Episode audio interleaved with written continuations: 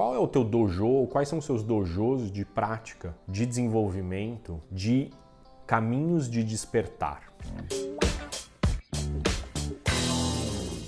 Obrigado por me escutar mais uma vez. Quero te convidar para ir lá no meu canal do YouTube, se inscrever, compartilhar esse conteúdo agora com teus amigos, com os teus conhecidos, com os teus familiares, para a gente espalhar uma mensagem positiva. Esse é meu convite. Tema do Café com Edu de hoje. Onde é o seu dojo? Where is your dojo? Eu estou lendo um livro é, chamado Leadership Dojo. Estou amando o livro. Ele fala muito de embodiment, ele fala muito de prática. Ele fala muito de incorporar e desenvolver competências a partir da prática. E eu queria trazer aqui essa reflexão, né, do dojo, é, ou do dojo. Se você bebe da fonte das artes marciais orientais, né, toda arte marcial tem um dojo, né, que é um lugar de prática, que é um lugar, na verdade, de despertar. Então é um caminho do despertar. E o caminho do despertar se faz a partir da prática. É muito legal porque ele traz muito um conceito de que na, no dojo você tem duas grandes dimensões. Você tem a prática de,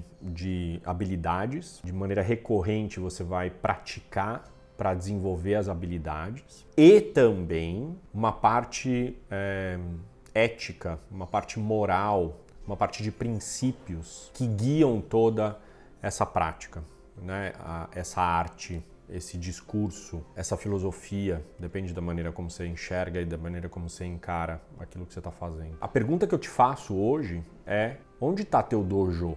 Ou aonde estão os seus dojos? E eu quero trazer esse olhar, né? O quanto você intencionalmente encara certas coisas na tua vida como um dojo. Então, por exemplo, o hipismo para mim é um dojo. A minha relação familiar é um dojo, porque eu estou praticando, né? Eu estou praticando, eu estou aprendendo um monte. Onde é que você está olhando como um lugar de prática, de aprendizado, de desenvolvimento de habilidades e também de reflexão e incorporação de certos princípios? E inclusive depois da prática, separa um pouco para fazer uma reflexão, para ver o que, que você aprendeu através do teu corpo. Corpo é um grande veículo de aprendizado. E é impressionante o quanto na nossa sociedade a gente é cego para isso. Eu fui cego por 40 anos, eu vou dizer. O quanto o meu corpo era basicamente para eu levar o meu cabeção do ponto A para o ponto B. Então, o meu convite aqui é você refletir quais são os seus dojos e como é que você tem usado esses dojos para o teu desenvolvimento, para o teu caminho de despertar. Obrigado por me escutar, obrigado por estar aqui. Linda semana, grande abraço, grande beijo,